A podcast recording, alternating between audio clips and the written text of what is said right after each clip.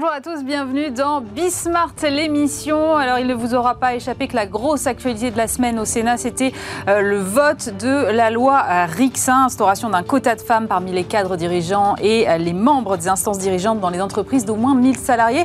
Ce sera l'occasion pour moi de recevoir la patronne d'Aliat, cabinet de conseil en gouvernance et recrutement d'administrateurs, pour voir un petit peu comment les choses ont évolué au sein de la gouvernance cette année. Puis on fera un focus particulier sur le secteur de la banque et de l'assurance et de la finance avec le réseau euh, financier. En deuxième partie d'émission, on parlera euh, de luxe de seconde main et puis euh, un zoom sur le métier de DIRCOM que vous savez que j'apprécie beaucoup. Eh bien, on sera avec l'un des DIRCOM les plus emblématiques. Frédéric Fougera sera avec nous pour nous parler de son dernier livre. C'est Bismart l'émission, c'est parti.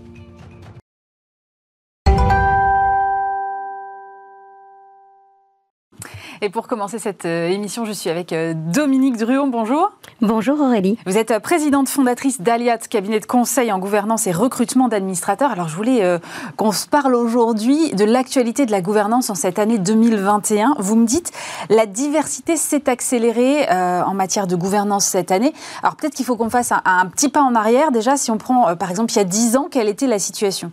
Eh bien justement, il y a 10 ans, on a fêté en début de cette année les 10 ans de la loi Copé-Zimmermann. Mmh. Donc on partait d'une situation euh, de gouvernance dans les sociétés cotées, 7% euh, de femmes au SBF 120, euh, donc une gouvernance masculine, essentiellement financière, et donc essentiellement quelques écoles représentées et des schémas de cooptation d'administrateurs entre eux. D'accord des cumuls de mandats et des conseils d'administration, euh, on va dire, plus âgés. C'est-à-dire quelle euh, moyenne d'âge? Une moyenne d'âge largement supérieure à 65 ans dans les mhm. conseils d'administration il y a une dizaine d'années. D'accord. Euh, dix ans plus tard, effectivement, la loi Copé-Zimmermann a, tracé son fruits, Voilà. à l'issue des AG de, du printemps 2021, on a 46% de femmes dans les conseils d'administration du SBF 120. Mmh. Donc, euh, les quotas sont atteints depuis d'ailleurs euh, quelques années, 2-3 ans au SBF 120, et on est rentré dans un schéma de euh, renouvellement d'hommes et de femmes. Donc un schéma à équilibré où, rappelons-le, la grande majorité encore de ces sociétés ont plus d'hommes que de femmes dans leur conseil, mais au minimum 40% de femmes. Donc, un schéma équilibré. Ça, c'est le premier point. Le deuxième point, on a constaté euh, un rajeunissement des recrutements, euh, puisque des femmes euh, seniors qui avaient dirigé des entreprises ou qui étaient aux manettes ou visibles, il n'y en avait pas beaucoup. Donc, on a constaté une professionnalisation, l'appel à des cabinets, le fait de formaliser les profils recherchés, et ça s'est traduit par des recrutements de de femmes puis d'hommes maintenant plus jeunes. La moyenne d'âge au SBF des recrutements était plutôt cette année des recrutements de 57 ans et on a les conseils d'administration dont la moyenne d'âge des sociétés cotées plutôt autour de 60 ans. Ce qui est un signe aussi de, de, de on a des, quelques trentenaires, des quadras, des quinquas, des sexas. On a moins de septuagénaires et plus. Et c'est un signe aussi de, au-delà de cette diversité, de proximité avec l'exécutif et de proximité, de sensibilité par rapport aux enjeux sociétaux et de transformation de notre entreprise, donc de, notre société. On a vu les, les profils plus numériques, euh, digitaux. Et évidemment, euh, il n'y avait pas de parcours euh, avec 20 ans d'expérience dans les plateformes digitales, le SaaS, donc des nouveaux profils arrivés, puis des risques liés à la cybersécurité, donc des profils plus peut-être technologiques, là où il y avait essentiellement des financiers et des écoles de commerce. On a commencé à voir des profils technologiques arriver. Et puis, avec la loi Pacte, euh, en 2019 cette dimension de rééquilibrage sur la raison d'être, euh, le rôle, le sens de l'entreprise, et donc des profils plus RSE, accéléré évidemment avec la crise Covid, euh, où la, crise a rendu palpable pour toutes les entreprises les enjeux climatiques, les enjeux euh, de fragilité, d'agilité et le questionnement sur les supply chains le, tout, et le rôle de l'entreprise. On va revenir sur le rôle de l'ESG, mais, mais d'abord, moi, ce qui m'a interpellé, c'est que vous m'avez dit, finalement, les choses évoluent, et ça, c'est une bonne chose. Et ce qui a beaucoup changé la donne, c'est la multiplication des IPO. Je me suis dit, mais alors, en quoi est-ce que le fait que ces sociétés euh, start-up, scale-up entrent en bourse euh, change le visage de la gouvernance Alors, euh, dans la tête de beaucoup de, dirigeants, la gouvernance s'est limitée au CAC 40 et au SBF. vrai. Depuis dix ans, le private equity notamment a euh, contribué à implémenter des gouvernances et pas exclusivement financières. Oui, ils sont assez euh, support et, force d'accompagnement en tout cas sur ces sujets. Dans les PME, mm. ETI auxquels, dans lesquels ils rentrent au capital. Donc on a tout un tissu de PME, ETI qui a été acclimaté depuis 10 ans à la gouvernance, c'est-à-dire finalement ne pas laisser un dirigeant seul, et, je crois qu'en fait, les dirigeants sont assez contents de ne plus être tout seuls. Exactement. Ils sont euh, très contents à partir du moment où ils sont partie prenante dans la sélection des administrateurs. Mhm et où ils ont un soutien sur des enjeux, euh, qu'ils soient technologiques, internationaux, financement, euh, transformation, euh, marque employeur.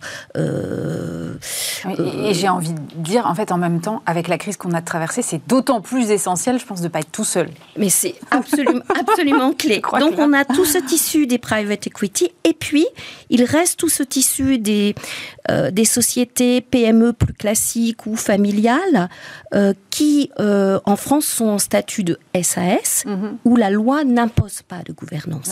Et donc, euh, un acteur comme BPI France, par exemple, dans ses accélérateurs, promeut, encourage l'implémentation auprès des, des dirigeants d'une gouvernance volontaire, consultative, mais professionnalisée. Et donc, Qu'est-ce qui se passe avec les IPO C'est qu'on a une accélération cette année d'IPO. Mhm. c'est vrai. Euh, énormément d'IPO et pas de grands, grands groupes, mais de scale-up. Euh, de sociétés qui ont été investies par des fonds et qui euh, continuent leur accélération et en entrant en bourse, leur visibilité sur les marchés internationaux pour leur développement. Et en rentrant en bourse, que ce soit dans le secteur de la santé, on a le secteur des technos avec euh, toute la transformation euh, environnementale, les énergies renouvelables et euh, ce sont les, les, et, le digital, bien sûr. Mmh. Ces trois secteurs drainent énormément d'IPO. Une société rentre en bourse, elle passe en SA. D'accord, donc on change le statut juridique de la société. Elle passe de SAS en SA. Et donc la gouvernance en SA, la gouvernance est imposée par la loi. Donc un conseil d'administration ou un conseil de surveillance avec un directoire, avec des administrateurs. Et là, la loi, 40% euh, de, du, du, genre le moins représenté dans le conseil s'applique. Et donc, c'est un appel d'air extraordinaire pour des femmes administratrices au service de sociétés de plus modeste et plus petite taille, dans lesquelles les femmes peuvent se sentir extrêmement légitimes extrêmement légitime, là où parfois elles pouvaient hésiter dans des conseils de grands groupes. D'accord, je comprends. Et alors, il y a un autre truc qui a changé, je crois, euh, au mois de septembre, c'est le, code Middle Next. Alors, moi, je connaissais pas, je connaissais le code AFEP-MEDEF, mais pas le code euh, Middle Next, euh, qui encourage la diversité au sein du Conseil des petites capitalisations. Il a été revu. Qu'est-ce qui a changé dans ce code? Eh bien, justement, comme je disais, il y a, quand une société rentre en bourse, elle un, elle est transformée en SA, si elle mm. était en SAS. Et deux, elle doit suivre un code de gouvernance. Il y en a deux en France. AFEP-MEDEF, qui est assez médiatique, connu parce qu'il s'adresse aux grandes capitalisations. Donc, quand on va parler du SBF 120, toutes les sociétés du SBF 120 suivent AFEP-MEDEF. Et puis, on a un deuxième code qui a peut-être moins fait parler de lui, qui s'adresse aux plus petite capitalisation. Il s'appelle Middle Next. Et effectivement, il a été créé en 2009, juste après euh, AFEP-MEDEF en 2008. Et il a été peu revisité, peu évolué. Il avait eu une évolution en 2016. Et il vient d'évoluer pour la deuxième fois seulement en septembre en promouvant en faisant la promotion de, euh, notamment en recommandant la création des comités ESG. Donc c'est un code qui n'est pas contrôlant, c'est un code qui est vraiment qui qui encourage les sociétés à créer des comités simplement si c'est utile et qui donc a considéré que véritablement les enjeux ESG pour les PME, TI, elles ont un rôle à jouer.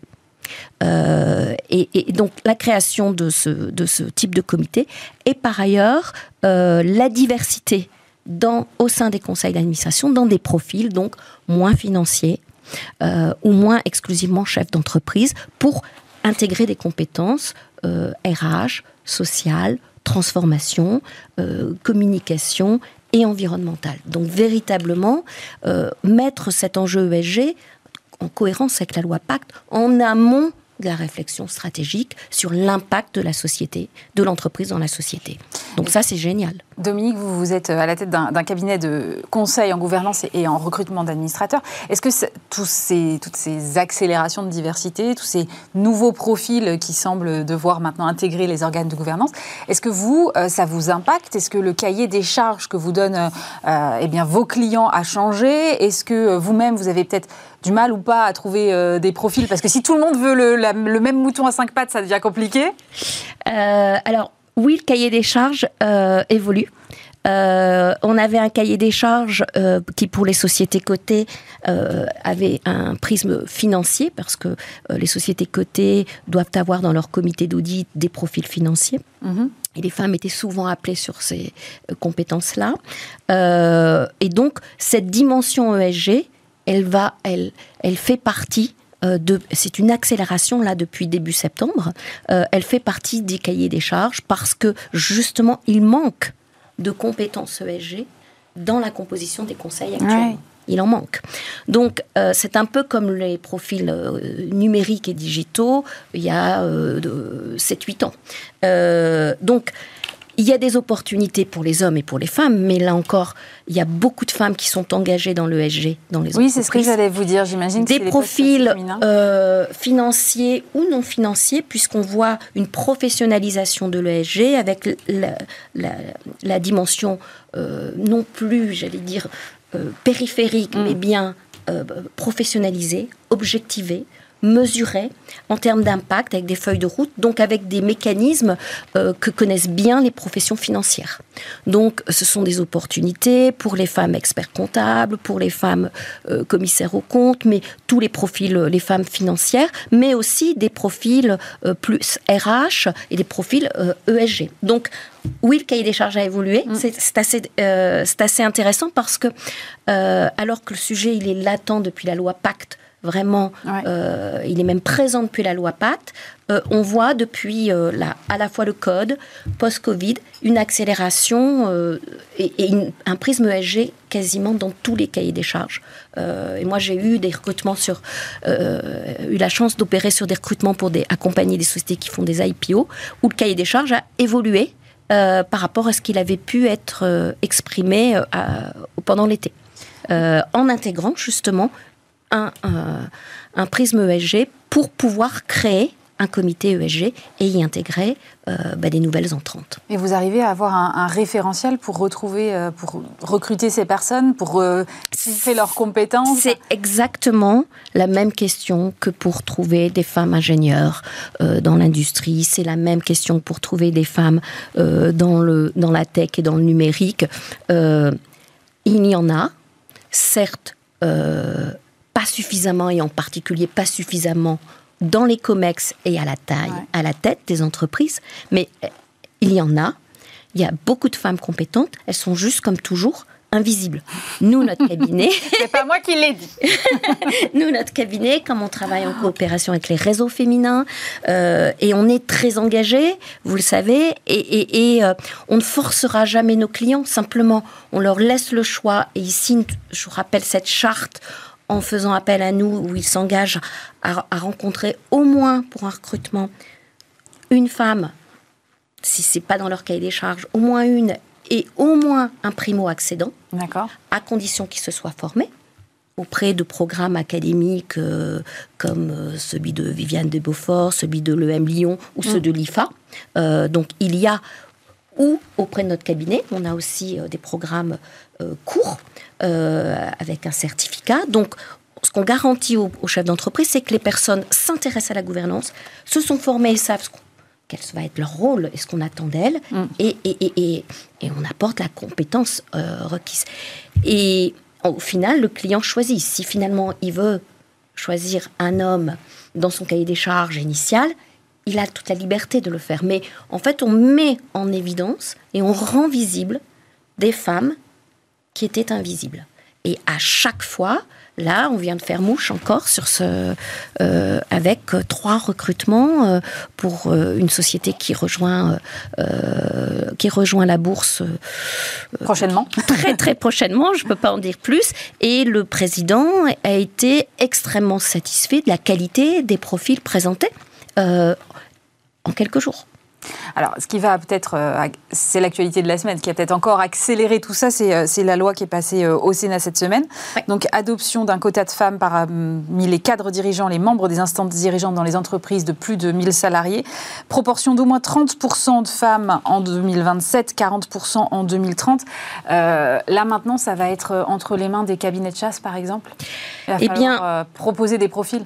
En fait, il y a deux sujets. Il a souvent été dit pour euh, les, les, les, anti-lois, il a souvent été dit que, OK, pour les conseils d'administration, il suffisait d'aller chercher des femmes à l'extérieur, mm. et que donc on pouvait en trouver, et que pour les COMEX, en fait, le sujet, c'est euh, si on n'a pas de femmes à l'intérieur, on ne va pas composer son COMEX exclusivement de l'extérieur. Donc effectivement, ce qui est intéressant, c'est que le sujet, il est interne et externe.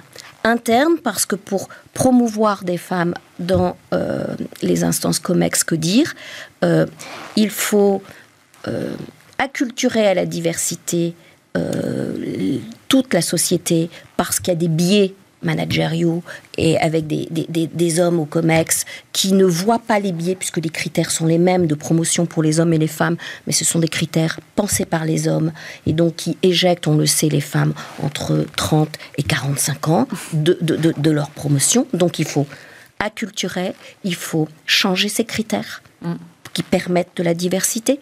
Il faut des programmes de, mentoring ou de coaching pour les femmes. Donc il y a des activités mixtes. Et puis il faut imposer euh, tout simplement dans les critères de, de, haut potentiel de sélection et de proposition quand un poste est ouvert en interne comme en externe, qui est systématiquement un candidat homme et un candidat femme qui soit proposé.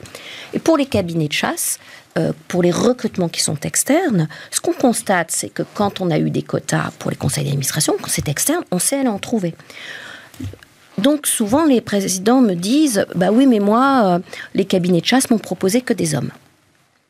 Mais forcément, parce que les cabinets de chasse sont allés, s'ils sont allés chercher à l'extérieur des personnes qui étaient déjà à des niveaux de COMEX, effectivement, il y a majoritairement des hommes.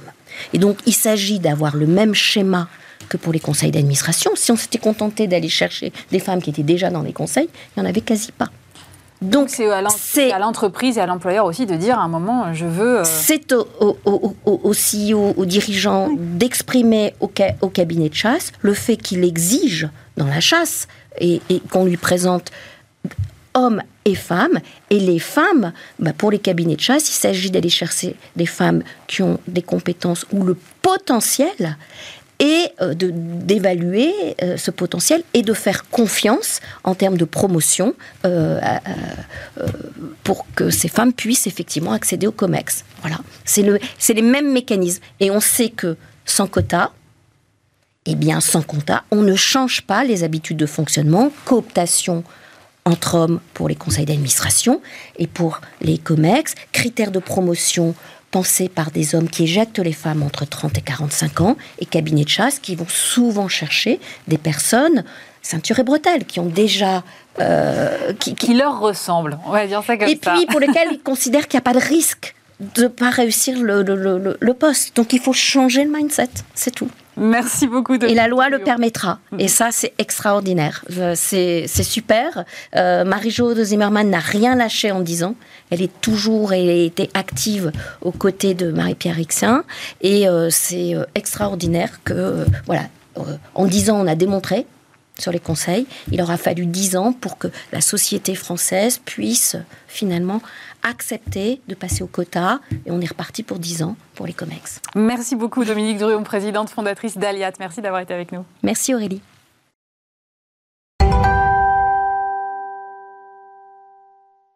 Et on va finalement poursuivre en quelque sorte la discussion qu'on avait juste avant, puisque je reçois Sylvine Laguillaume-Landon. Bonjour. Bonjour. Vous êtes cofondatrice de Financiel. Alors, c'est coprésidente. oui, pardon, coprésidente de Financiel, fédération de réseaux de promotion de la mixité du secteur de la banque finance et assurance. Vous fêtez euh, cette année euh, vos 10 ans. Alors, qu'est-ce qui a motivé la création de ce réseau il y a 10 ans?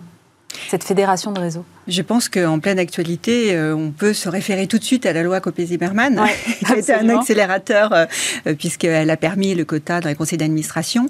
Et nos fondatrices euh, ont légitimé le fait de se dire il y a certainement un sujet dans notre secteur, puisqu'elles le vivaient au quotidien, mm. et elles ont souhaité marquer le pas en faisant une fédération. Hein, donc, on, est bien sur un volet fédératif pour essayer de rassembler dans le secteur de la banque, l'assurance et de la finance le maximum d'acteurs qui vont pouvoir promouvoir ces mixités au sein de ces entreprises.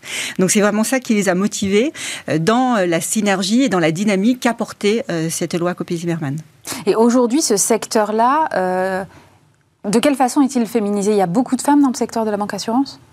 Alors, c'est des injonctions contradictoires, parce que quand on regarde les chiffres, c'est très féminisé. Alors après, certains secteurs comme trading, euh, voilà, un peu moins, marché, un peu moins, c'est certain. Mais par contre, globalement, c'est très féminisé. C'est même euh, plus que féminisé puisqu'on est à 70% de femmes euh, ah dans les entreprises d'assurance, par exemple. Hein. Mais là où le sujet se c'est que quand on regarde après euh, dans la hiérarchie et le positionnement des femmes dans cette hiérarchie, on n'y retrouve pas, évidemment, le même, la même proportion. Tout à fait la même mm. proportion. Donc on voit bien qu'il y, a un sujet autour de ça. Et quand on regarde nos chiffres, même par rapport à, nos 13 euh, adhérents, hein, on n'a qu'une femme CEO. Donc, euh, on voit bien que dans, les strates euh, de la hiérarchie, euh, il y a quand même, du coup, à un moment, l'effet peut-être de déperdition par rapport à ce volume et ce volet et ce vivier de femmes qui sont dans ces secteurs de la banque et de l'assurance. Ça veut dire que les femmes ont quand même une vision positive. C'est pas au niveau du recrutement de ces métiers que, le problème se pose. C'est quand on monte les échelons, il y a un plafond de verre qui a un moment oui, barrage. Le, le, fameux plafond de verre, alors qui répond à plein de, freins. Mm. Alors de freins sociétaux aussi et culturels. Hein. Ces freins, c'est les mentalités, les stéréotypes qui perdurent au sein de l'entreprise et qui naissent au niveau de la société, hein, de la culture même. Donc je pense que c'est une continuité simplement euh, de, la manière dont on aborde euh, la mixité, même au sein de la famille, euh, au sein de l'évolution et notamment des études aussi, et du mhm. choix des études qui sont largement orientées et parfois les femmes choisissent plutôt des métiers qui sont moins rémunérés ou moins avec du pouvoir parce qu'au niveau de l'éducation et au niveau niveau du coup même des universités et du choix d'études, il y a une sorte de pression, pas une pression, mais il y a un aspect psychologique euh, qui reproduit des modèles et qui fait qu'on se retrouve dans la société avec la reproduction de ces modèles. Donc euh, avec des freins légitimes de manque de confiance en soi, d'affirmation de soi des femmes pour une prise de poste. D'accord. Est-ce que est-ce qu'il y a une déperdition aussi au moment de la maternité, par exemple? Est-ce que vous perdez une partie des effectifs à ce moment-là? Elles reviennent pas parce qu'elles se disent non, mais de toute façon. Euh, c'est un des freins. La maternité, les conséquences de la maternité sont un frein. Non pas qu'elles ne reviennent pas, mais quand elles reviennent, euh, leur chemin de vie n'a pas été pris en compte. Et ça, euh, dans le cadre de la fédération et des engagements qu'on comporte, il y a aussi revoir ces cycles de vie et ces carrières respectives, mais aussi, par exemple, quand on fait un break professionnel, hein, pas forcément la maternité, mais un break professionnel du mécénat, donc des engagements sociaux et les jeunes sont particulièrement attentifs à ces, à ces possibilités euh, de pouvoir interagir dans la sphère sociale. Et, euh, mais la maternité est un moment aussi euh, off, entre guillemets, sur ce sujet-là. Et le choix aussi de pouvoir retravailler justement sur ses carrières et sur les choix de vie autour de ça. Qui fait qu'en effet, lorsqu'une femme annonce une maternité ou qu'elle revient de maternité, c'est qu'un processus dans un choix de vie. Et que par exemple, lorsqu'on lui a proposé un poste, c'est vrai peut-être avant sa maternité, elle ne le souhaitait pas parce qu'elle avait un choix personnel à conduire, mais qu'est-ce qui nous empêche de lui reposer? La et de reproposer le poste. Et souvent, ce qui se passe, c'est que dans les carrières et dans les, dans les filières RH, eh ben, on lui propose une fois, si elle la refuse une fois, c'est qu'elle n'en veut pas. Par exemple, je caricature un peu le trait. Donc, c'est toutes ces, approches qu'il faut travailler euh, au sein des entreprises pour montrer que chacun a son chemin de vie et, euh, et qu'il faut le respecter et qu'on y trouve un équilibre et chacun trouve son équilibre au bon moment. Et elles sont euh, réceptives, les entreprises avec lesquelles vous travaillez sur ces sujets-là? Ou ça reste encore un peu compliqué à faire bouger Non, elles sont réceptives parce qu'on a la chance d'avoir des réseaux très actifs avec une énergie formidable. Donc on a un vivier, je dirais, très fort. Et d'ailleurs, l'évolution très importante qu'on a pu voir à travers ces réseaux, c'est quand ils ont été créés il y a dix ans, ils n'étaient pas mixtes, ils sont désormais mixtes. Donc on voit qu'il y a bien, voilà. Donc les hommes s'engagent à vos côtés, c'est intéressant. Tout à fait. Non, mais c'est important et qu'en fait, on s'aperçoit que c'est un sujet de mixité, c'est un sujet de gouvernance, de performance de l'entreprise. Mhm. Donc au-delà du sujet simplement de genre, si on le très limitatif hein, par rapport au sujet, on est vraiment sur un sujet de performance et de transformation de l'entreprise. Donc euh, on voit qu'il y a une prise de conscience. Après, Évidemment, ça va jamais assez vite. Et euh, certains d'autant, certaines études montrent que si vraiment on continue sans vraiment être très incitatif, on, dans 150 ans, on aura peut-être une parité encore, ce qui est quand même très long en termes d'échéance. Donc, euh, on voit bien que, mais dans nos, nos réseaux et par nos réseaux, on a la chance d'avoir cette énergie qui fait qu'on a pu faire bouger des lignes et qu'il a pu y avoir des mesures qui étaient menées pour favoriser la carrière des femmes dans ces champs des entreprises, avec alors plein de programmes. Hein. C'était du mentoring, les rôles modèles sont très importants, bien entendu, dans, dans ces. Il y en a assez, parce qu'on a du mal à les voir quand même dans ce secteur-là. Il y en a pourtant, mais peut-être qu'elles ne sont pas suffisamment identifiées. Et alors, que... c'est vrai que moi, je réfléchissais en termes de rôle modèle. Alors, évidemment, Christine Lagarde, bon, d'accord, ah, mais c'est un, peu, notre marraine. C'est un, peu loin quand même, c'est un peu la très, très haut niveau. Je ne sais pas si on, se, on s'identifie à Christine Lagarde, c'est tellement... Si, bah, la fédération, c'est quand même elle qui, l'a, enfin, qui a été initiatrice avec les fondatrices et qui est sa marraine. Elle sera là d'ailleurs pour nos 10 ans euh, le 16 novembre. Je trouve ça euh, particulièrement formidable euh, d'avoir cette personne aussi engagée et un parcours exemplaire. Donc, je pense qu'elle reste euh, le modèle dans notre secteur, puisqu'elle incarne complètement et les valeurs euh, de la banque, de l'assurance aussi, et en plus euh, pour le côté juridique, puisque ancienne avocate. Donc voilà, ça nous renvoie, en tout cas, même pour moi par exemple, en termes de valeurs et d'engagement, quelque chose de fort. Donc il y a encore des femmes qui sont présentes, même si entre guillemets elles étaient déjà là il y a un certain temps. Peut-être que c'est peut-être au niveau de la relève que vous laissiez sous-entendre que. Mais il y en a, il y en a. Il y a, la patronne d'Amundi, euh, qui doit être une des rares femmes euh, mm. CEO aussi. Euh, c'est vrai que sinon, on a... comment on projette une image et on dit à la jeune génération, allez, c'est possible, quand finalement, tout reste encore un peu à faire, quoi. Effectivement, à part bah, les deux qu'on vient de citer, j'ai du mal à en trouver d'autres.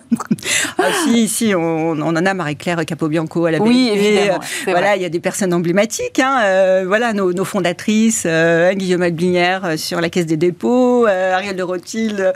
voilà, oui. oui, on, a, on a quand même des, des femmes emblématiques. Après, c'est vrai qu'il faut le relier ça au quotidien de l'entreprise. Donc après, l'entreprise doit se l'approprier et doit travailler, et ça c'est nous qui essayons à travers les réseaux et avec la force des réseaux de promouvoir justement ces évolutions et de prendre des engagements. Et c'est pour ça qu'à l'occasion des 10 ans, on va notamment faire signer à notre SEO une charte des engagements financiers permettant de manière très pratique et très pragmatique de pouvoir engager ces mutations et ces transformations au sein de leurs entreprises, notamment par le biais, on parlait des carrières euh, et d'accompagner les carrières, les chemins de vie, les jeunes, parce que c'est le sujet aussi, c'est-à-dire comment y intégrer dans ces sujets de mixité la jeune génération. C'est pour ça que notamment aussi à l'occasion des 10 ans, on a conduit une étude qu'on présentera sur justement quelle est la conscience de ces jeunes autour de ces sujets, parce que c'est important de, de, les embarquer et comment, quelle est leur perception pour les accompagner au mieux dans cette euh, transformation et cette évolution, sachant qu'ils sont, je pense, euh, en tout cas cette génération, est, est très proche et très hum, imprégnée de tout ce qui est équité et tout ce qui est égalité. Donc euh, ça, leur parle. Par contre, comment matérialiser ça dans une euh, carrière et dans, dans un flux, je dirais, euh, quotidien qui est leur vie professionnelle. Donc tout ça est important. Et dans les entreprises, voilà, on sollicite par des mentoring, par des rôles modèles, de pouvoir faire émerger justement ces, ces modèles et qui permettront d'accompagner à un moment donné les carrières dans, dans, nos entreprises. Vous avez commencé en parlant de la loi Copé-Zimmermann. On peut finir sur, sur la loi RIC 5 qui a ah, été votée au, au Sénat euh, cette semaine. Euh, il y a un moment. Euh, sociale oui, très importante. Sans quota, on n'arrive à rien ou... Ah, c'est le grand sujet. Moi, j'étais vraiment très, très contre les quotas et au final, je crois que je suis en train de changer complètement d'optique. Alors, moi, je dirais que qu'on soit pour ou qu'on soit contre, il fonctionne. C'est ça, c'est ça. je, me permettrai de, résumer ça. C'est-à-dire qu'on peut avoir des opinions, ce qui est très bien d'ailleurs, ça permet des échanges, d'être pour ou être pour et contre. Mais sur le fond, concrètement, il fonctionne. Ça. On n'aurait pas eu cette loi Copé-Zimmermann, on n'aurait pas eu cette accélération avec 45% maintenant euh, des femmes dans un conseil d'administration. On est parti en 2013 à 26. Mm. Alors, ce qui est dommage, c'est que on aurait pu penser, et on y a pensé à tort, que ça aurait créé une synergie, une dynamique pour que ça irradie dans toutes les ça, strates. Le ruissellement n'a pas eu lieu. Quoi un conseil mm. d'administration, logiquement, on s'est dit, bah, ça va décliner dans toutes les sphères euh, dirigeantes et dans tous les centres dirigeantes. Ah, bah non, en fait, le résultat n'est pas tout à fait là. Même si les COMEX ont évolué quand même entre temps, on est autour de 26%, euh, oui. donc c'est quand même loin de l'atteinte de la parité. Euh, et puis quand on redescend, alors on en parlait tout à l'heure des CEO, enfin rien que sur notre euh, sur notre secteur, notre réseau, on a une femme CEO. Mm. Donc on voit bien que là aussi, euh, on est obligé d'inciter et d'y mettre sur chaque strate.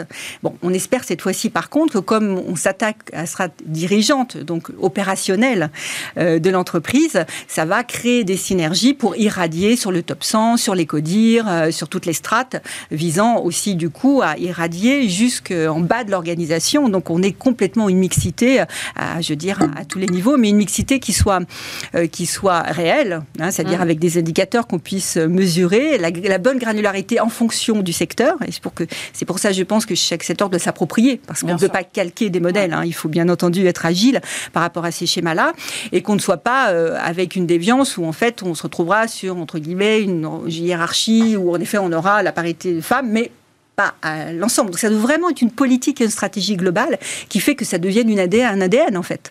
Et c'est ça qui est important à euh, faire passer comme message, c'est que euh, on c'est pas un quota euh, au conseil, c'est pas un quota au Comex, c'est se projeter sur une mixité dans un cadre de fonctionnement d'une entreprise paritaire. Merci beaucoup Sylvine Laguillaume-Landon. Je rappelle que vous êtes la coprésidente de Financiel. Merci beaucoup.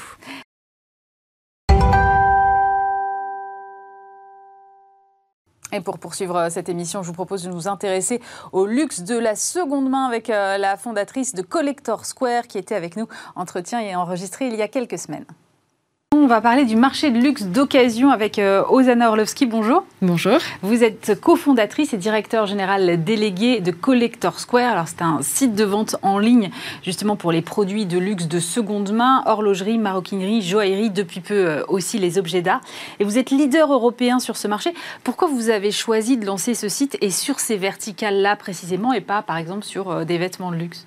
Alors, on a choisi de lancer ce site internet parce qu'on a, euh, on a euh, vu euh, avec un peu d'avance le potentiel de ce marché de la seconde main qui aujourd'hui explose, mais qui, il y a 5 ou 6 ans, était encore un peu secret.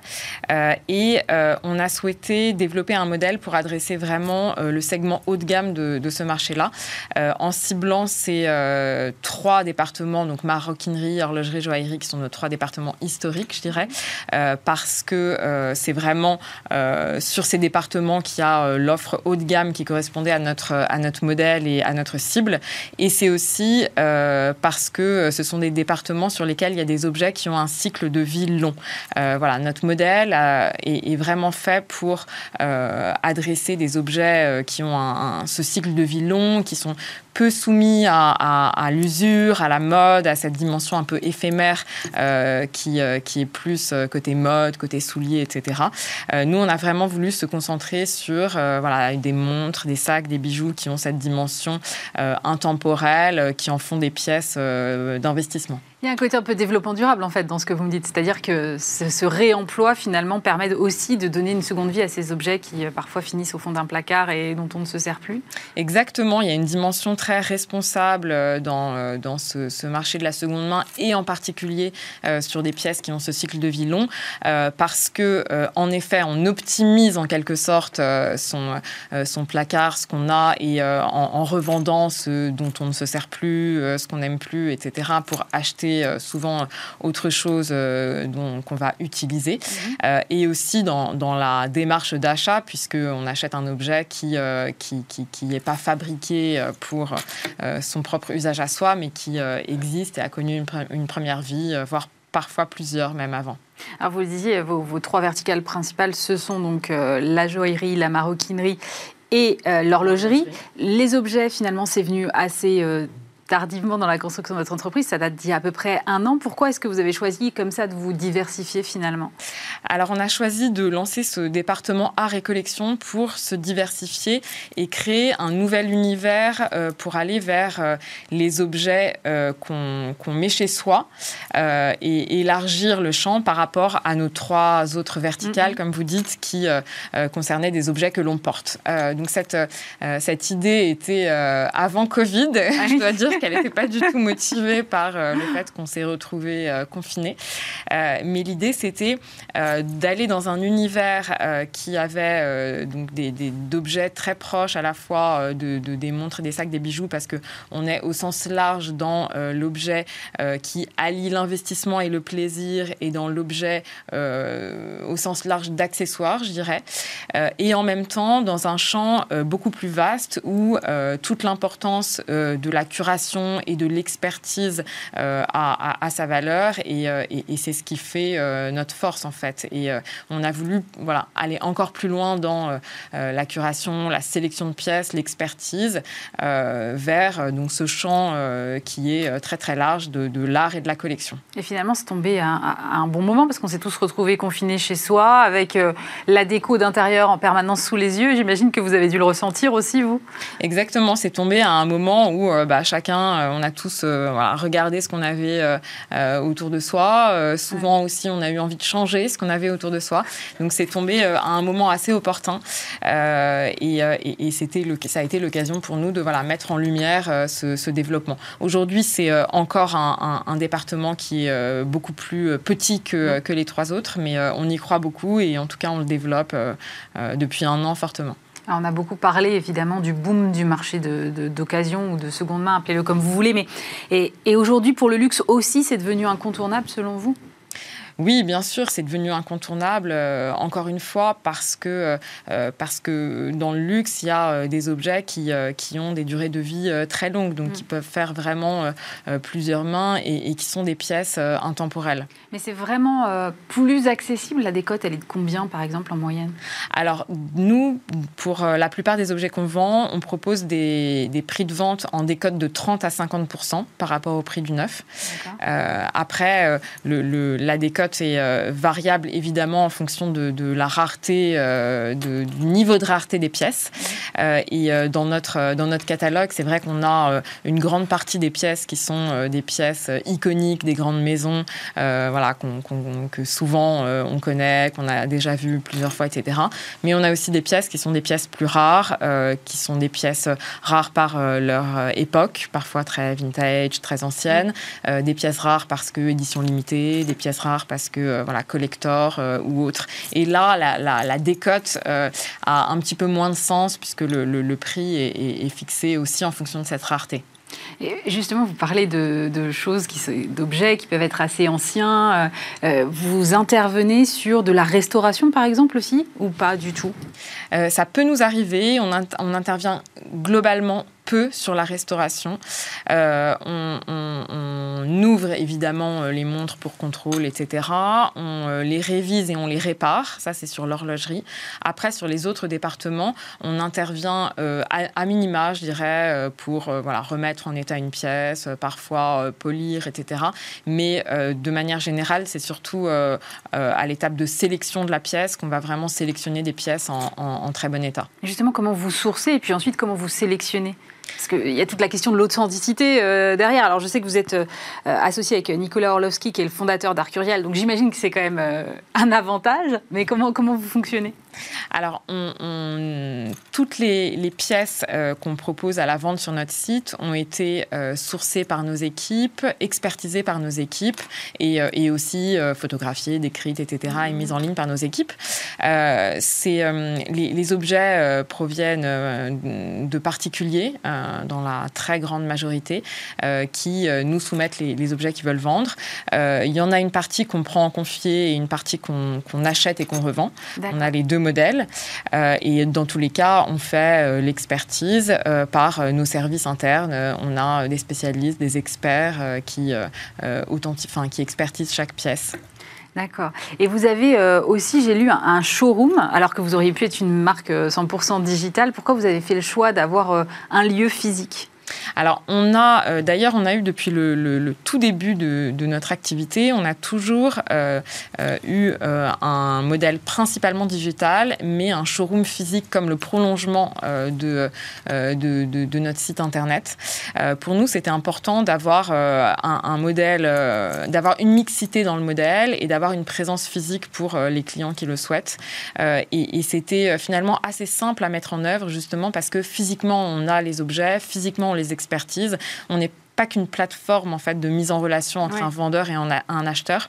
Euh, comme de toute façon euh, le, flux physique euh, est traité par nos équipes de façon humaine, je dirais, c'était assez simple à, mettre en œuvre. Et finalement, c'est même pour les clients qui achètent, enfin qui dont le flux est complètement digital, donc qui achètent en ligne sans du tout entrer en, contact physique avec nous, c'est un, un point qui est très rassurant, je pense. Le panier moyen, c'est quoi euh, chez vous? Notre panier moyen, enfin notre prix unitaire, euh, donc par objet, est euh, de près de 3500 euros. Mhm. et voilà, ce qui, ce qui est vraiment sur Internet et sur le, le marché de la seconde main, un positionnement haut de gamme. Oui, j'imagine, effectivement. Euh, vous avez une base de près de 350 000 euh, clients, euh, j'ai lu, et, et, et, en fait, la plupart sont à la fois vendeurs et acheteurs. C'est en fait un cercle assez vertueux. Vous avez une vraie communauté finalement. En effet, on a des clients qui sont vendeurs et acheteurs. On a aussi des clients qui sont que vendeurs, des clients qui sont que acheteurs. Et, et, les choses changent. on a des clients voilà, qui sont que un, un, département. On a des clients qui sont mixtes sur, sur l'ensemble des départements. Mais ce qui est sûr, c'est que euh, la tendance à euh, revendre euh, des pièces se développe énormément. avant, c'est vraiment quand on avait besoin de revendre pour voilà question de place, à l'occasion d'un déménagement, question financière ou mhm. autre qu'on vendait. Aujourd'hui, c'est vraiment dans, le souci qu'on évoquait tout à l'heure de, de, de, rationaliser, d'optimiser et de, voilà d'avoir un, un, comportement responsable et dans son dans son achat, dans sa revente et dans voilà, les pièces qu'on possède. Vous avez des best-sellers. Euh, il y a des best-sellers aussi sur le marché de la seconde main? Bien sûr, c'est alors c'est assez proche des, best-sellers euh, dans des, marques de luxe. Euh, les best-sellers, c'est euh, pour nous vraiment les, modèles iconiques des grandes maisons. donc en, horlogerie, les, modèles iconiques de, montres Rolex, Cartier. en joaillerie, les modèles iconiques chez Cartier, chez, chez Van Cleef. Et en, en, maroquinerie, on citera évidemment Hermès, Vuitton, Chanel tener vous faites des, ventes euh, thématiques, un peu comme euh, certaines maisons de, vente peuvent le faire. Euh, par exemple, certains créateurs, une semaine dédiée, ou comment est-ce que vous fonctionnez? Exactement, on anime, on, essaye de, mettre en lumière régulièrement des, sélections autour de, thématiques, parce que on a un catalogue, nous, de 15 000 objets, et parfois, certains clients nous disent, voilà, c'est difficile de, même voir les, nouveautés, trouver les choses. Euh, et, c'est vrai que euh, on, est vraiment, euh, on est vraiment motivé par cette logique de, volume et, et, en quelque sorte d'industrialisation mm. d'un de, de, métiers plus, plus anciens du dépôt-vente ou plus largement du commerce.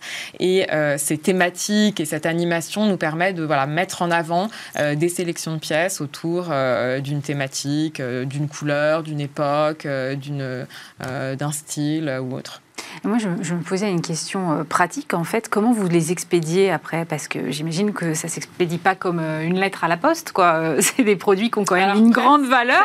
Comment même plus simplement Parce que pendant le confinement, la poste a, eu quelques perturbations, alors que les transporteurs avec lesquels on ne travaille pas du tout, on, travaille avec des, transporteurs, en l'occurrence DHL, UPS pour la plupart de nos flux. Mmh. Et, et puis après, on a nos propres systèmes d'assurance euh, et voilà, on expédie les pièces sous 24 heures. Euh, elles quittent euh, nos locaux et elles sont expédiées très rapidement voilà, partout dans le monde. Et justement, vous, envisagez de vous étendre à l'international, parce que vous dites on, peut vous retrouver partout dans le monde?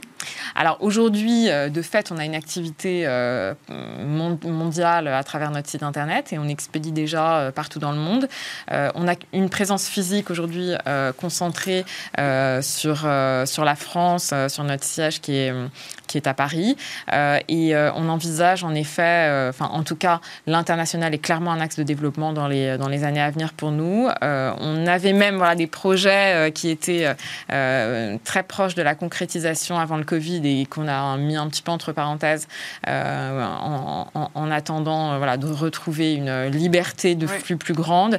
et voilà, on va dans les prochains mois clairement les, les reprendre. Merci beaucoup, en tout cas, d'avoir été avec nous, Ozana euh, Orlovski. Je rappelle que vous êtes cofondatrice et directeur général délégué de Collector Square.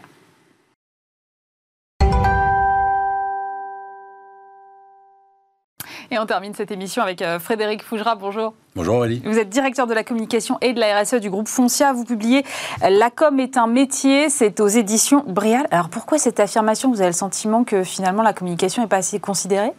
Alors, je crois que vous me posez une question, mais vous connaissez la réponse parce que vous me l'avez déjà, vous me l'avez déjà posé plusieurs fois. Mais je pense que la communication, et c'est pas le seul métier dans l'entreprise, est un des métiers qui manque encore parfois un peu de considération. et donc, il est utile de rappeler que c'est un métier, après d'expliquer pourquoi c'est un métier, parce que souvent, les gens pensent que la communication, on peut y mettre euh, ceux qui n'ont rien d'autre à faire ailleurs. Bah, ils n'ont qu'à faire de la com, c'est peut-être un peu plus compliqué que ça en réalité. Non, mais vous avez raison de le rappeler. Je vous ai posé plusieurs fois la question. Donc, ce qui m'inquiète, c'est que les choses n'évoluent pas. Euh, bah, les choses évoluent lentement, effectivement. Euh, les choses évoluent pas mal grâce à la crise. Euh, ah la, crise, je, je, trouve, je pense que l'ensemble de, de, mes collègues d'IRCOM ou communicants peuvent penser la même chose. la crise a renforcé le, la vision professionnelle des métiers de la communication.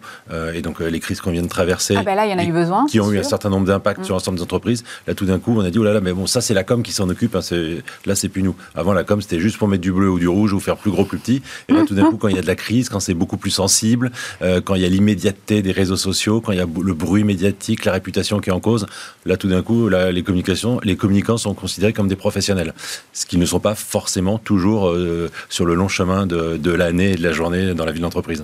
Non mais euh, vous dites à un moment, j'ai relevé cette phrase, vous dites la nana de la com a un nom, moi aussi. Ça en lit quand même long sur la vision péjorative de votre métier. je Alors je, dis aussi, le mec des réseaux sociaux a un nom, moi aussi, parce que je voulais pas qu'on m'accuse de sexisme. Mais non, mais c'est une réalité. Alors je pense pas qu'il y ait que les gens de la com euh, qui puissent éventuellement être parfois si peu considérés. Mais d'ailleurs, c'est une de mes abonnées sur Twitter euh, qui, qui, porte ce nom, la nana de la com, mm. avec laquelle j'avais échangé et qui m'avait donné euh, cette idée de, de, parler de ce sujet sous cet angle. Mais c'est vrai que souvent, avec un petit geste, un peu méprisant, bah, elle, c'est la nana de la com. Ça, c'est la comptable, ça, c'est la DRH, euh, ça, c'est le, le financier elle, c'est la nana de la com. Fait. Comme si c'était un sous-métier que finalement on, a, on, considère tellement peu qu'on n'a même pas besoin de retenir son nom. La nana de la com, ça suffira. Ou le mec des réseaux sociaux. Mais justement, dont, on a très besoin dès qu'il y a une petite crise sur les réseaux sociaux. Le mec des réseaux sociaux, on sait le trouver. On ne connaît pas son nom, mais on sait le trouver. Justement, vous parlez des réseaux sociaux. Est-ce que la multiplication des supports de, communication, notamment grâce au digital, euh, a donné euh, finalement un peu à, à chacun dans l'entreprise le sentiment qu'il pouvait être un communicant? Ben, alors oui, c'est le cas. Euh, parfois avec de la réserve. Et certains collaborateurs euh, ont, peur ou n'osent pas communiquer, alors qu'ils pourraient, voire ils le devraient, mais il faut les accompagner. Euh, et à l'inverse, il faut pas qu'ils disent, faut pas qu'ils fassent ou qu'ils disent tout est n'importe quoi. dans l'entreprise, il peut y avoir des sujets sensibles, il peut y avoir une position d'entreprise. On peut travailler sur des sujets qui ont une forme de confidentialité. Donc parfois, en pensant bien faire, en étant très fier de vouloir partager un projet sur lequel on travaille, finalement, on va casser de la confidentialité. Parfois, on travaille pour un client, donc on va affecter son image ou son propre calendrier de communication donc en fait, il faut éduquer les collaborateurs euh, à la communication. Mais oui, oui, ce sont des ambassadeurs. On parle d'employés advocacy. Euh, c'est un vrai sujet sur lequel l'entreprise doit travailler pour accompagner ses collaborateurs, pas ni leur interdire ni leur demander d'y aller, mais leur expliquer et les accompagner. Pour revenir sur votre, sur votre profession, vous dites dans le premier chapitre, les compétences pour devenir DIRCOM ne tombent pas du ciel. Pourtant, vous êtes autodidacte, non? Eh bien oui, ça peut, Alors, c'est quoi la recette ben, Ça ne veut pas dire que je n'ai pas appris, j'ai appris en faisant. On peut apprendre en faisant. Toutes les compétences euh, n'arrivent pas... Euh, alors certes, un, elles ne tombent pas du ciel, ça c'est clair. Mm. Et puis après, ben, c'est en faisant qu'on apprend. Ça fait 36 ans que je fais ce boulot. C'est vrai. Donc euh, bon, je peux prétendre commencer à avoir quelques compétences euh, en la matière et m'exprimer sur ces compétences qui d'ailleurs ont évolué en 36 ans parce qu'en 36 ans on était juste dans le bon rédactionnel, bon relationnel. Euh, aujourd'hui il y a beaucoup plus de technologie, il y a beaucoup plus de droits, il y a, beaucoup les métiers, l'écosystème des métiers de la com est beaucoup plus complexe que quand j'ai commencé. Il y a des compétences qui relèvent des soft skills aussi quand on est euh, DIRCOM et il, faut effectivement vous parler du relationnel, c'est ça qui m'y fait penser. Il y a des choses qui sont un peu intrinsèques à sa personnalité? J'en suis persuadé et c'est probablement un des éléments qui porte un peu de confusion sur, le, sur les compétences parce que mm. finalement on, on, a, on a tendance à confondre les, les compétences et les qualités. En fait, les, les deux se mêlent, mais c'est vrai que l'intuition, la, capacité d'écoute, euh, l'empathie, l'observation, euh, si on n'a pas ça à la base, ça va être très compliqué de faire des, certains ou la plupart des métiers de communication, peut-être moins ceux qui sont plus directement liés à la technologie, mais ouais, évidemment, ces, ces soft skills, comme vous dites, elles sont, euh, elles sont généralement importante et c'est un peu des prérequis. C'est parce qu'on a ces capacités, comme le, le, sens politique. Le sens politique, c'est quand même une, une, des qualités qui Mais manque le plus. très étonné que vous citiez ça comme première qualité. Pourquoi? Mais parce que, parce, parce que ça résume euh, justement tout ce que je viens de dire, toute, toute l'attention, l'empathie, la capacité d'écoute, la capacité de réaliser qui est en face de moi, mhm. euh, qu'attend la personne en face de moi, et donc du coup comment, quelles émotions je vais arriver à susciter vis-à-vis d'elle. Donc qu'est-ce que je vais faire et comment je vais faire pour arriver à obtenir les émotions que, j'attends d'elle. Si je suis concentré sur moi et que je, ne m'intéresse pas à la personne qui est en face, alors je ne peux pas faire mon métier. Donc le sens politique, c'est quelque chose de très important, au-delà de la capacité à savoir naviguer dans des relations formelles, informelles, euh, que forme le monde de l'entreprise, que forme le monde à peu près de toutes les organisation. Mais pour, le seul travail créatif et de contenu, euh, si, on n'a pas de sens politique, alors on est juste euh, un dessinateur ou une illustratrice, mais on n'est pas un communicant. Avec la crise, euh, la direction de la communication a peut-être davantage pris, vous le disiez tout à l'heure un petit peu, mais davantage pris un positionnement stratégique. C'est important pour vous que la direction de la communication soit impliquée dans la stratégie de l'entreprise? Alors je pense que c'est important pour l'entreprise, avant que ça soit important pour moi. Et en fait, il y a eu pendant la, grosse crise, si on parle de la pandémie, en fait, il y a eu deux, deux façons d'aborder la communication. Il y a des entreprises qui se sont dit, il faut faire des économies et on vire, on supprime la direction de la communication. Chaque morceau sera tenu par ah une direction ici ou là. Euh, peut-être l'image employeur, le recrutement par la direction euh, des ressources humaines, la communication financière par les finances, le corporate par le juridique. Euh, donc sans vision, sans coordination, avec du coup beaucoup de prestataires extérieurs qui du coup, ont probablement annulé l'effet euh, d'économie. Mhm. Euh, et puis l'autre, euh, l'autre vision, ça a été de replacer ou de renforcer le rôle de la communication au cœur de la, de la décision et de la stratégie d'entreprise, parce que on n'associe pas la communication à la dernière minute, donc on l'associe dès le départ. L'intelligence collective se fait aussi avec la communication qui participe à la construction de la stratégie pour ensuite la promouvoir ou la défendre.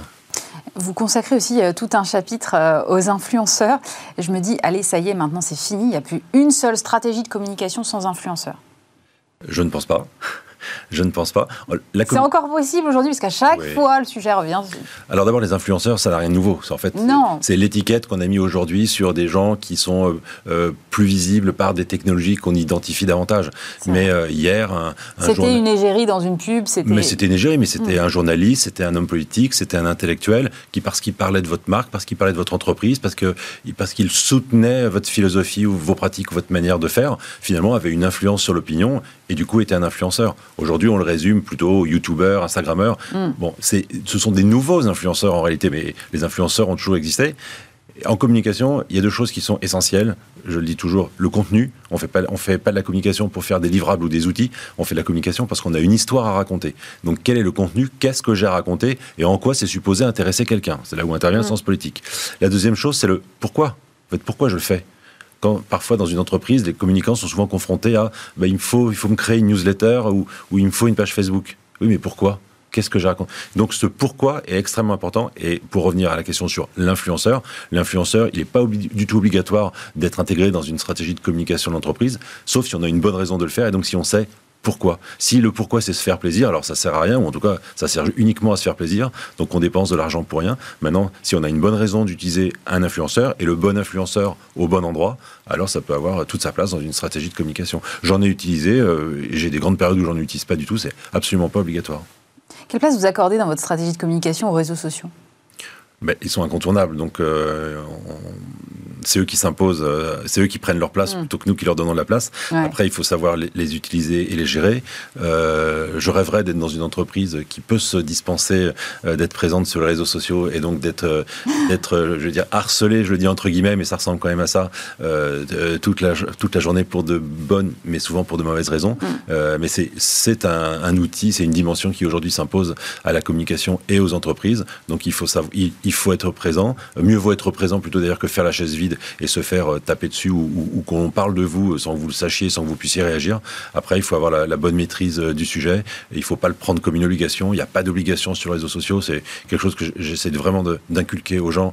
Euh, c'est pas parce qu'on vous interpelle, c'est pas parce qu'on vous insulte que vous êtes obligé de le lire, que vous êtes obligé de réagir, que vous vous devez quelque chose. Personne n'est un service public qui doit quelque chose aux autres. C'est difficile de pas le lire quand même. Et à un moment, ça impacte quand même, non? C'est bah, difficile, mais c'est comme c'est comme un, réalisateur qui sort un film et qui n'a pas forcément envie de, lire toutes les critiques assassines euh, qui, vont parce, qu'il a une, certitude sur la qualité de son film. Il veut, il veut rester dans une certaine ambiance euh, intellectuelle. Euh, donc il va avoir peut-être des échos, on va peut-être lui rapporter des choses je, ne dis pas qu'il faut pas le faire. Je dis qu'on est, il faut jamais se sentir obligé.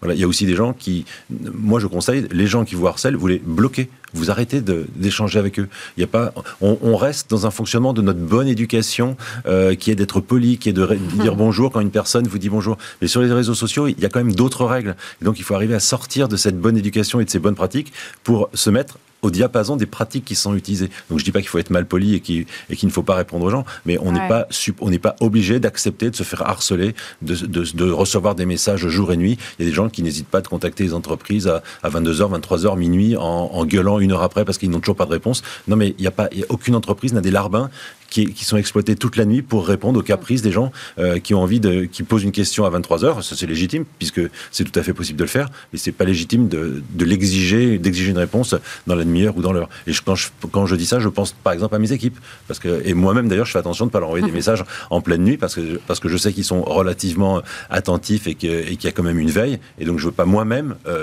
contribuer et alimenter euh, ces, ces mauvaises pratiques. Vous êtes très présent effectivement sur les réseaux sociaux. À quel moment euh, s'arrêtent les, les, posts du DIRCOM de euh, Foncia et à quel moment commencent ceux de Frédéric Fougera qui est presque devenu une marque? Alors, à lui tout seul Alors en fait, je ne suis pas présent de la même façon sur les réseaux sociaux. Par exemple, sur LinkedIn, euh, qui est un réseau professionnel, je, je, m'y exprime essentiellement en tant que Foncia et je, je la marque et je participe à la visibilité de la marque, à, la promotion de, des, collaborateurs. surtout Twitter, j'ai fait le choix dès le début, en fait, de ne parler que de mon métier et que de la communication. Donc sur Twitter, c'est plutôt le professionnel de la communication qui parle de son métier et qui échange avec ses pairs, et qui échange avec euh, les plus jeunes. Il peut m'arriver de parler de foncière, mais c'est pas du tout le support sur lequel je, je n'utilise pas ce support comme un support de communication pour la marque. Effectivement, la notoriété qui est devenue la mienne sur les réseaux sociaux participe à la réputation de la marque, mais c'est pas l'intention. Et c'est l'intention tout inverse sur LinkedIn qui, elle, euh, vraiment permet de promouvoir la marque et aussi d'être utilisé comme un outil de communication interne, puisqu'il y a plus d'un tiers des collaborateurs qui me suivent sur LinkedIn. Donc finalement, si j'ai un message à faire passer, parfois ça passe plus vite en le postant sur LinkedIn. Euh, c'est plus rapidement diffusé au sein de l'entreprise plutôt que, que par l'intranet ou un mail qui sera lu plus tard dans la journée. Merci beaucoup Frédéric Fougera, directeur de la communication et de la RSE du groupe Foncia. Je rappelle euh, votre livre La com est un métier, c'est aux éditions Bréal. Et puis on vous retrouve euh, tous les mois pour le Rex du mois dans Smart Job aux côtés d'Arnaud Ardouin. Merci d'avoir été avec nous. C'est la fin de cette émission. Évidemment, on se retrouve euh, vendredi prochain. Dès lundi, dès lundi non. Lundi, c'est férié. Donc dès mardi, vous retrouverez Stéphane Soumier. Très bon week-end sur Bismart.